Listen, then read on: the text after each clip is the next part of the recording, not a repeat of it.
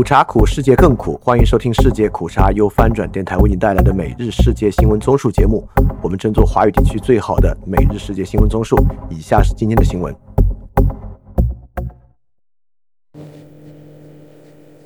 以下是今天七月一日的新闻。首先是中国新闻。欧盟二十七国领导人周五集体表示对中国看法，反对任何单方面通过武力或胁迫改变台海现状的行为。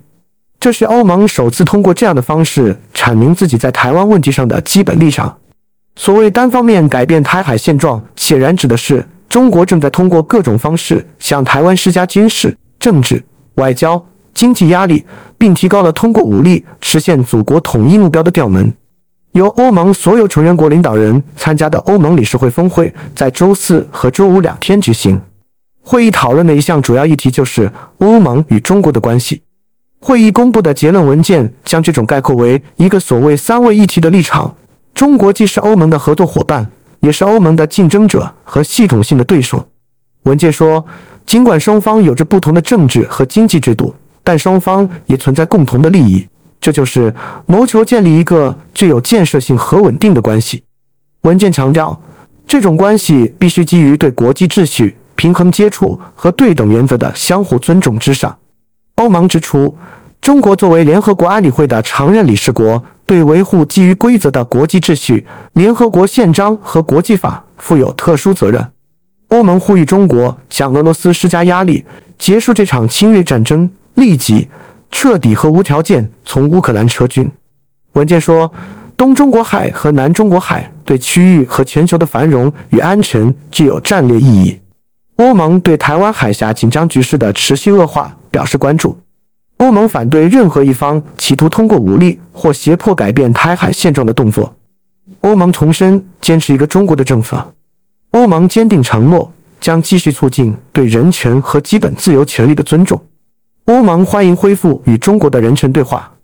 此外，欧盟还对强迫劳动、对维护人权的人士和少数民族人士、西藏和新疆的状况，以及中国之前对香港做出的承诺的落实情况表示担忧。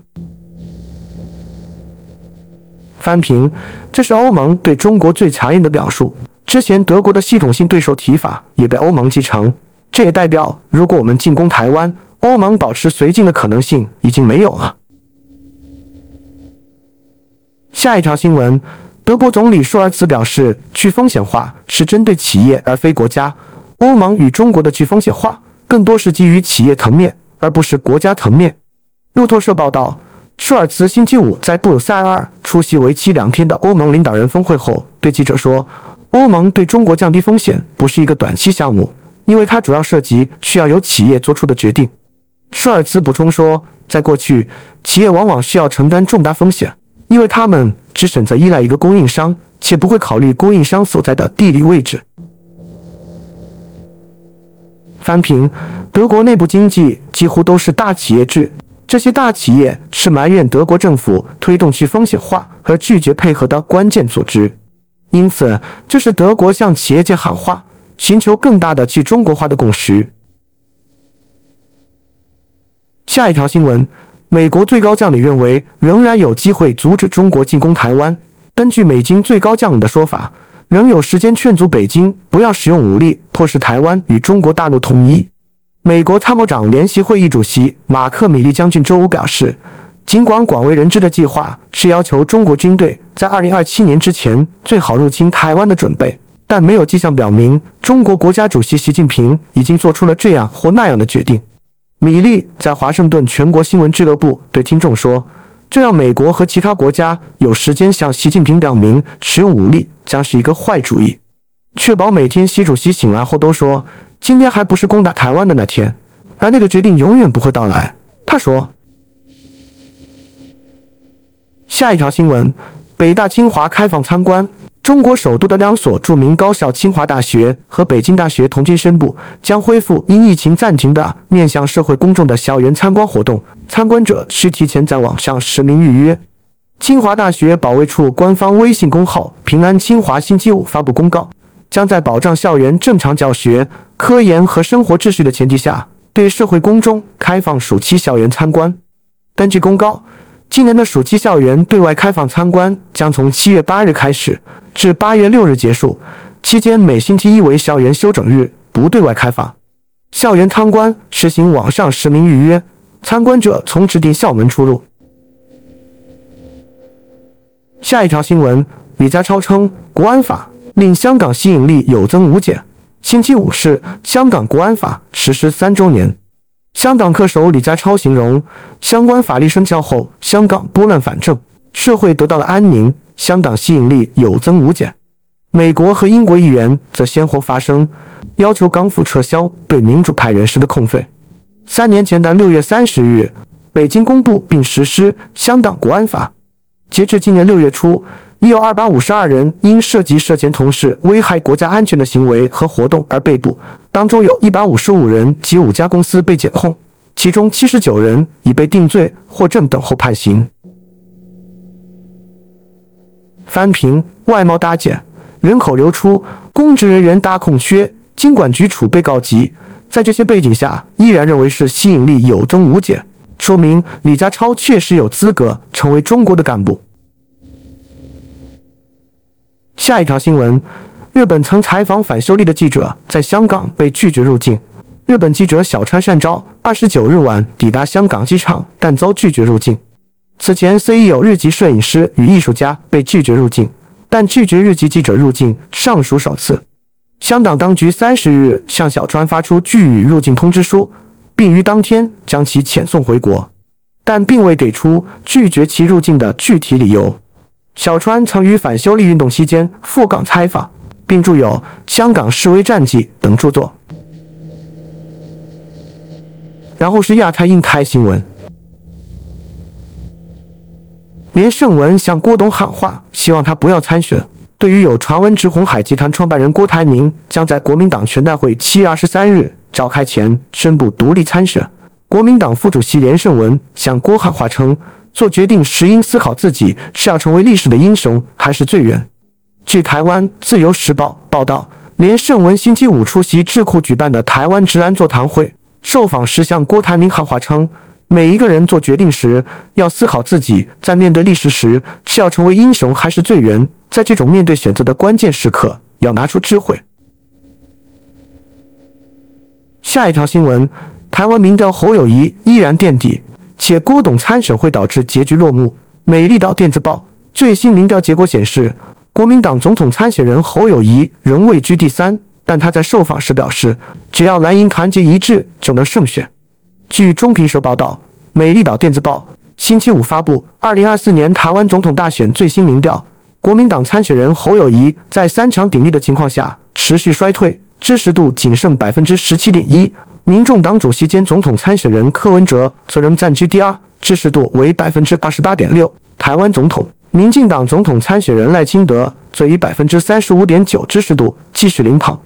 热红海集团创办人郭台铭也参选，战况形成四角图：赖清德支持度百分之三十三点三，柯文哲百分之二十点九，侯友谊百分之十五点六，郭台铭百分之十五点四。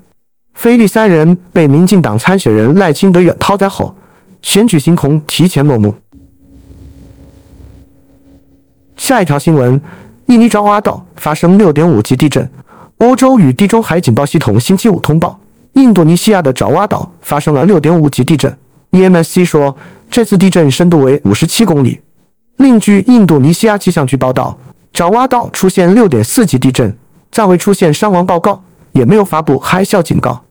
BMKG 指出，这次中型地震的震源深度为二十五公里，日惹地区的几个城市以及印尼人口最多的爪哇岛东部和中部都有震的。下一条新闻：印度与菲律宾联合反制中国。印度与菲律宾于周四晚间发表联合声明，以不点名中国的形式，强调各方有必要遵守国际法律。特别是联合国海洋法公约和二零一六年南海争议仲裁结果。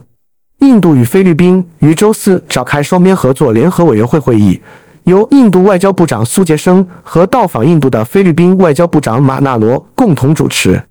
双方于会后发表联合声明，提到两位外长就双方关切的地区和国际议题进行了广泛和实质的讨论。同意维持一个自由、开放和包容的印太地区，符合两国的共同利益。声明提到，两人强调有必要和平解决争议和遵守国际法，特别是联合国海洋法公约和2016年南海争议仲裁结果。翻评：二零一六国家法庭仲裁结果是中国的九段线无效，南海岛屿多只是礁不产生专属经济区，而其他岛只是低潮高地，不产生为那个专属经济区和大陆架。中国遭到侵犯菲律宾主权，我国一直不承认国际法庭仲裁。印度在二零一六年并不支持仲裁，而仅仅支持以双边谈判解决争端，属于支持中国主张。但现在很明显，已经完全不同了。我们关注财经方面，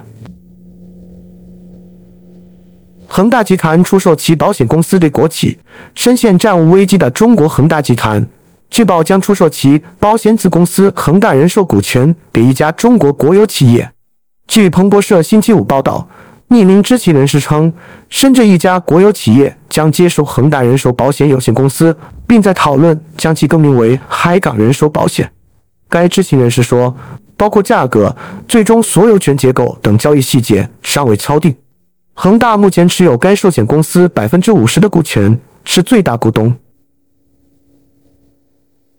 下一条新闻：中国港口今年首五个月的货物和集装箱吞吐量实现双增长。据中新社报道，中国交通运输部副部长傅旭莹星期五在国新办举行的新闻发布会上说，今年以来。中国港口运行保持良好态势，一至五月，全国港口完成货物吞吐量达到六十七点五亿吨，同比增长百分之七点九；完成集装箱吞吐量一点二十二亿标准箱，同比增长百分之四点八。翻平，同样，二零二二年的同比数据无意义，因为二零二二年上半年全国港口完成货物吞吐量同比降低百分之零点八。下一条新闻：中国六月房屋销售环比同比均为历年最低水平，房地产市场远未企稳。克恩瑞地产研究发布的统计数据显示，二零二三年六月，Top 一百房企实现销售操盘金额五千二百六十七点四亿元，环比增长百分之八点五，同比降低百分之二十八点一，环比增幅处于历年同期的最低水平。然后是俄乌战争。乌克兰国防官员透露，各个反攻前线均取得进展，且正在持续向前推进。路透社报道，乌克兰国防副部长马里亚尔星期五告诉乌克兰电视台，乌军已在包括东部和南部的前线地区掌握战略主动权，并且正在向各个方向推进。马里亚尔说，乌军正自信地朝俄控东部重镇巴赫穆特的侧翼方向移动，两军目前正在该市周围战斗。此外，乌军也持续在南部地区移动，并取得不同程度的成功。针对外界有关乌军反攻进展缓慢的说法，马里亚尔指出，外界应通过许多不同的军事任务来评估乌军反攻行动的有效性，而不是仅根据乌军的前进速度和解放定居点做评估。他补充说，所有任务都在进行中，只有乌克兰军方能正确和准确地评估这一点，而根据他们的评估，一切都在按计划进行。下一条新闻，耿爽在联合国呼吁为乌克兰危机解决创造条件。中国常驻联合国副代表耿爽呼吁有关方面积极回应国际社会呼声，为乌克兰危机的最终解决逐步积累和创造条件。据中国常驻联合国代表团官网消息，耿爽星期四在联合国安理会审议向乌克兰提供武器问题发言时作出以上表述。他说，乌克兰危机爆发以来，大量武器装备持续流入战场。品种和数量持续扩大，致命性和杀伤性不断提升，外溢影响和扩散风险与日俱增。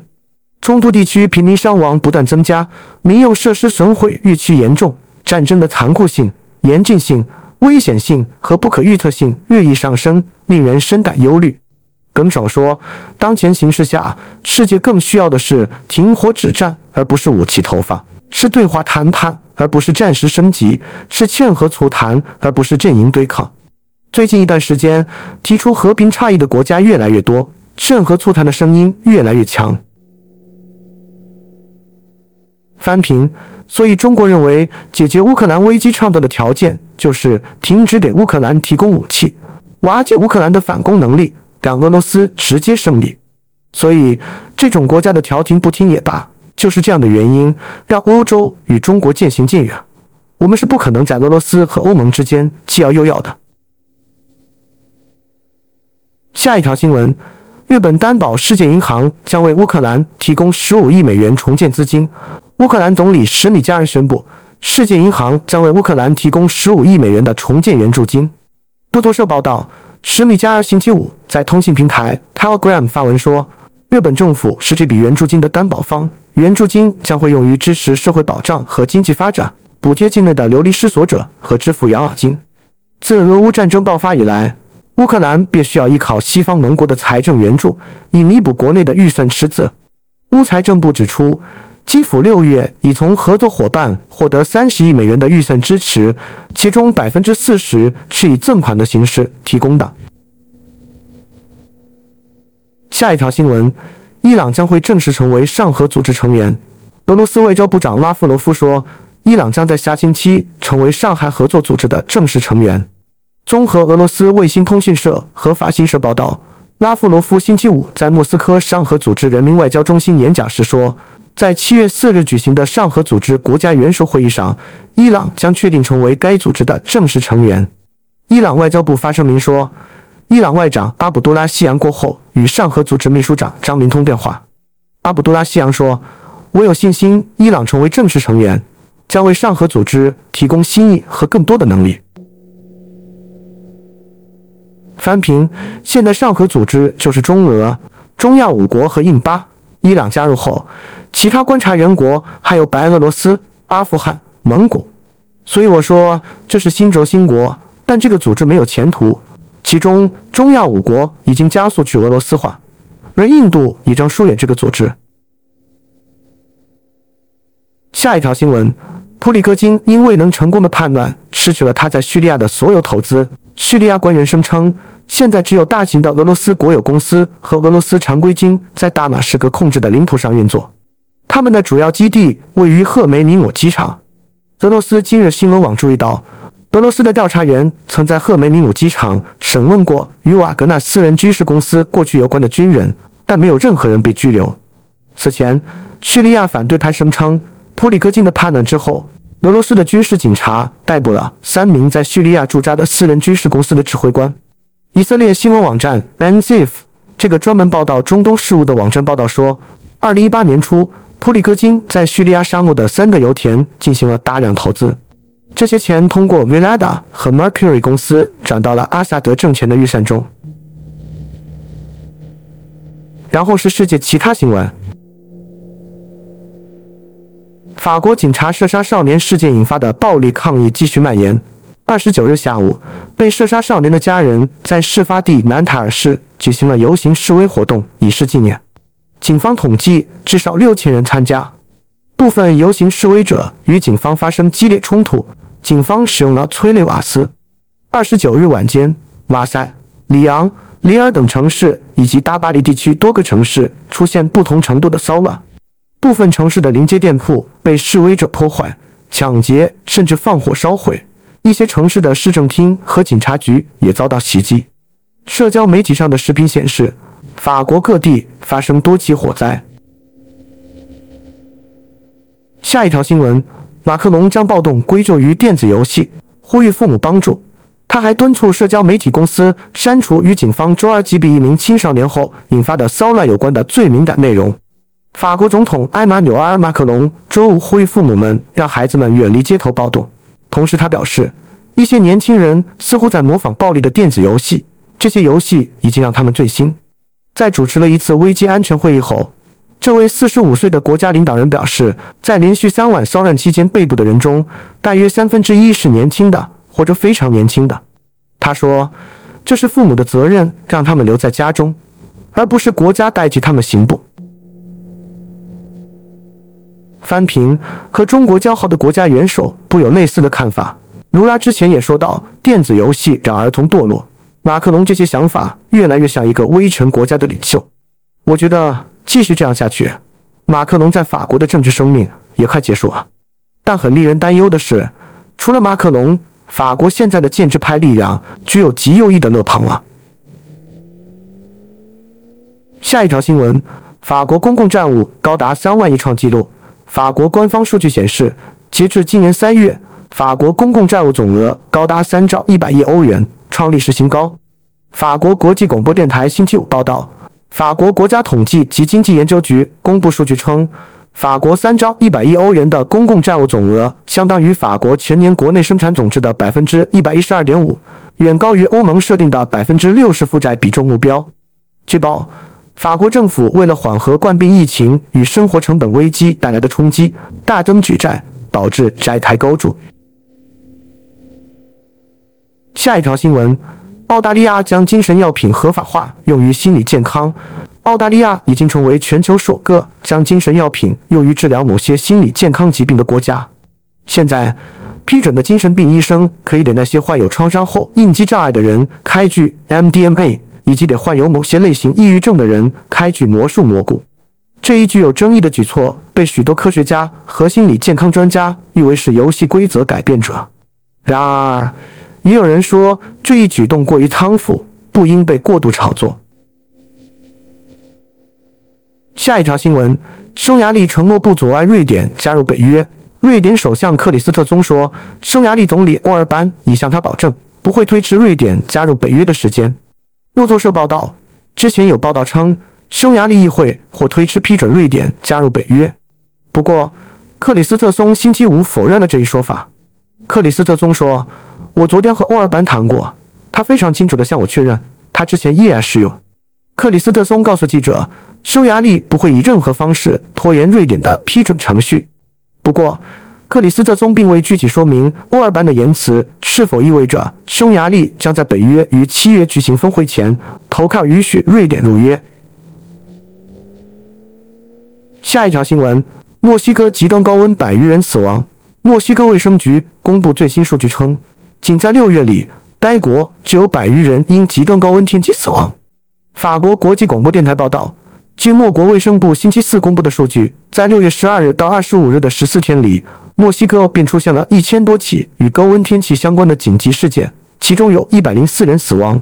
北部地区的死亡人数最多。当局报告称，多数人死于中暑，其次是脱水。下一条新闻：美国最高院否定拜登学生贷款减免计划。美国最高法院以六比三的投票结果。裁定总统拜登的学生贷款减免计划违反宪法。拜登随即宣布为学生贷款借款人提供新措施。路透社报道，这项总额四千三百亿美元的计划原可惠及多达四千三百万美国人，也是拜登的竞选承诺之一。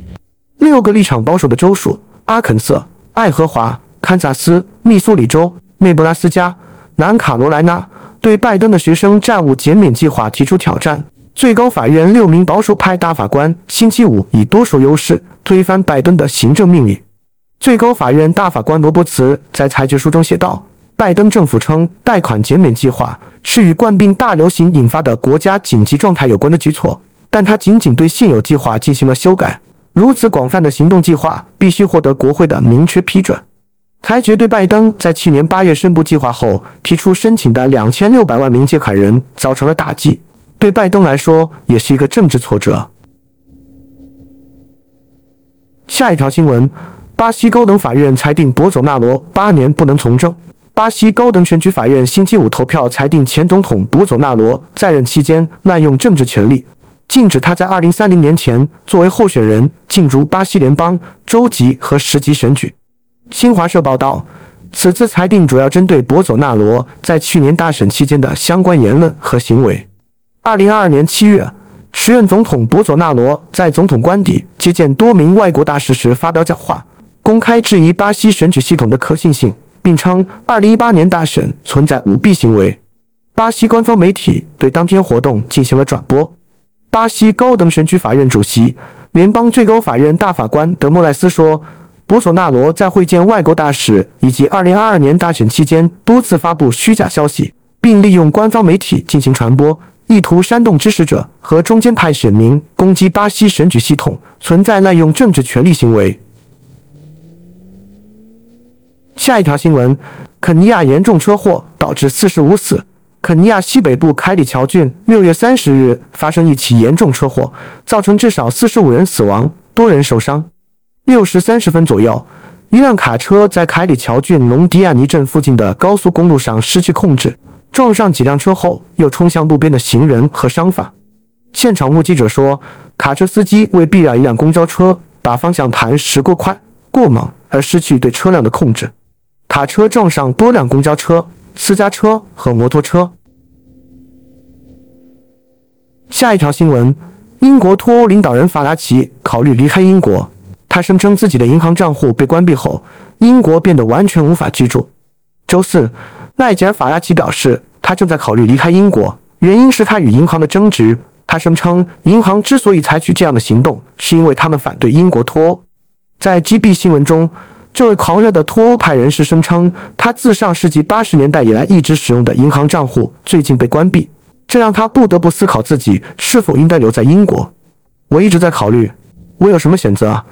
我花时间和律师们交谈，我一直在考虑法律行动，我一直在问自己，坦率地说，我在这个国家是否值得停留？